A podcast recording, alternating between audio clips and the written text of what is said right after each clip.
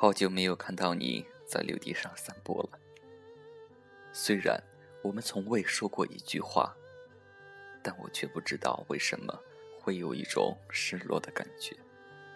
七，告诉我你已经嫁人了，夫家也是富贵的官吏人家，你的父母非常满意。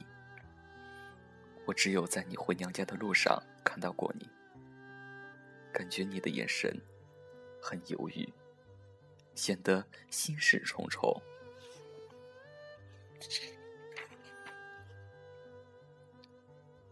我们四目相对，看了对方。后来，你被随行的丫鬟强行拉走了。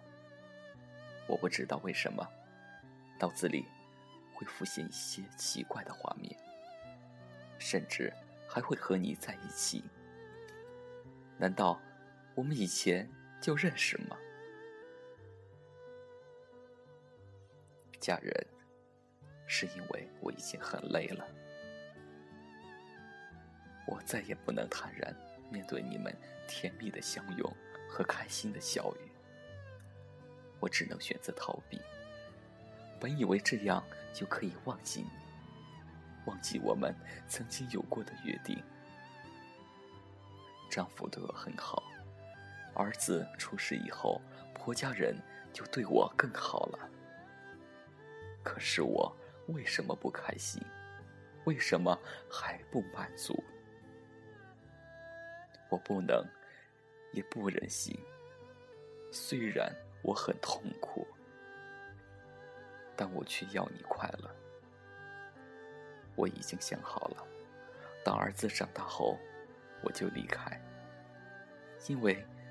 我要在来世做一颗石子。当我终于想起了你，想起了我们的约定，而你却已不在人世了。你在梦中告诉我，你要去做一颗石子，甘愿在偏僻的山路静静的看天，承受一颗石子应该承受的孤独。梦醒时分，我心痛到了极点。我恨我自己，为什么不能守约？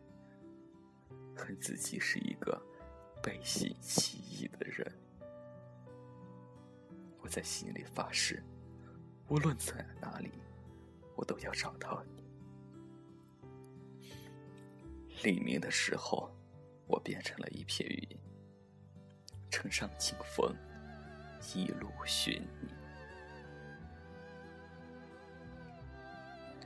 我在梦中告诉你，我已经成了一颗石子。你不顾他的眼泪和苦苦的哀求，在黎明的时候变成了一片云。其实，我并不要你为我做这样做，我很了解。忘记我的日子，你是幸福的。既然我甘愿做一颗石子，就应该承受寂寞与孤独。当你在天空呼喊我的名字的时候，我知道我是快乐的。期盼这样的时候，我已经等待了三生啊。我们再也不能如从前那样甜蜜的相守，但我已经很满足了。我还可以看到你，看你温柔的双眸和依旧美丽的容颜。我知道，有些伤心是命中注定的，有些故事。是永远没有结果的。